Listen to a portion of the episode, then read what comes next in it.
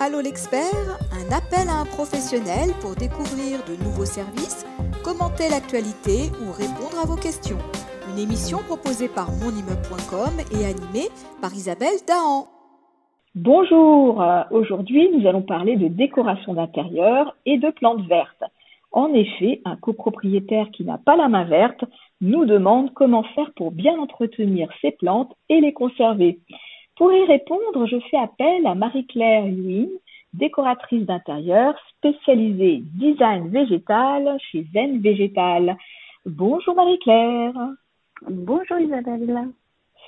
Alors, euh, bah moi non plus, j'ai pas trop la main verte, hein, pour être honnête. je pense que je vais suivre tes conseils tout de suite. Alors, qu'est-ce qu'on peut faire? Alors, c'est pas une question de main verte, mais c'est une question d'arrosage. D'arrosage et d'exposition de la plante. C'est euh, tout simplement c'est la quantité d'eau. Euh, une plante, euh, par exemple, une plante grasse n'a pas besoin de beaucoup d'eau. Il faut, faut les arroser une fois tous les quatre semaines en hiver, une fois tous les trois semaines en été. Et si c'est période caniculaire, c'est une fois par semaine. Mais avant tout, avant d'arroser, il faut mettre notre doigt, notre petit doigt, dans le terreau pour voir, pour sentir si au milieu, c'est le, terreau il est sec ou non. Parce qu'il faut faire attention, il faut se méfier à la surface du terreau. Il peut être sec, mais en dessous de la racine, il y a plein d'eau. Ça, il faut faire attention. Et c'est la quantité d'eau. Vaut mieux arroser moins d'eau que plus d'eau. Parce que moins d'eau, une plante qui a moins d'eau, on peut la récupérer en l'arrosant. Mais s'il y a trop d'eau, la racine elle va pourrir, alors on peut plus récupérer la plante. D'accord. Alors peut-être qu'il faut aussi se préoccuper du, du pot dans lequel on met sa plante parce qu'il y, a des pots euh, bah, qui accumulent l'eau et on se rend pas toujours compte quand on arrose en fait que l'eau reste dans le pot. Pour euh, faut, faut pas que l'eau doit stagner dans la soucoupe. Hein. Il faut le vider. C'est ça. Voilà, il faut, il faut vider. Tout à fait. Oui, moi c'est ce qui m'est arrivé d'ailleurs. Bon. voilà, voilà, tu sais. Oui. Et par ailleurs, est-ce qu'il faut de la lumière? Est-ce qu'il faut un endroit exposé au soleil? Est-ce qu'il faut Parce que souvent, on, bah, on se pose la question aussi de l'exposition. Mhm, bien sûr. Une plante a besoin de, de la lumière. Il y a des plantes qui, qui n'ont pas besoin, comme le statifium, ils n'ont pas besoin de lumière. Mais quand on parle de lumière, ça ne veut pas dire qu'il faut exposer en direct du soleil. C'est juste un brin de, de lumière ou euh, l'exposition de la plante. Il ne faut pas que ça soit direct au soleil parce que ça va brûler. Au contraire.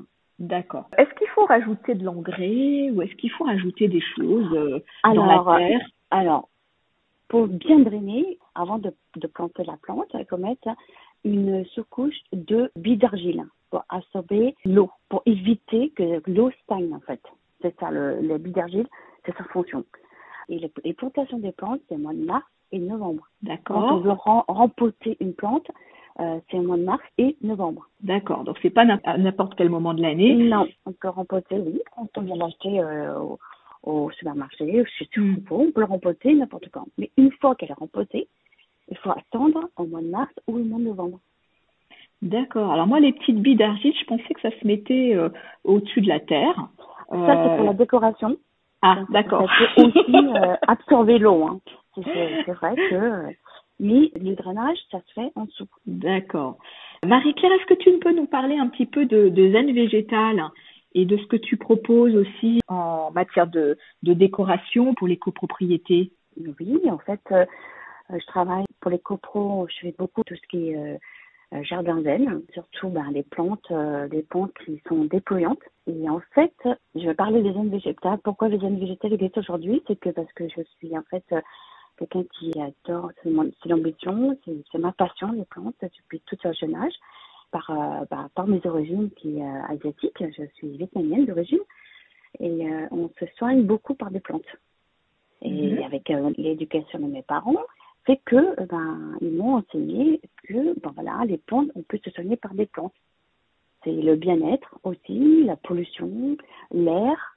Il faut savoir aussi l'air intérieur est, est, plus pollué de 5 à 10 de l'extérieur. Mhm.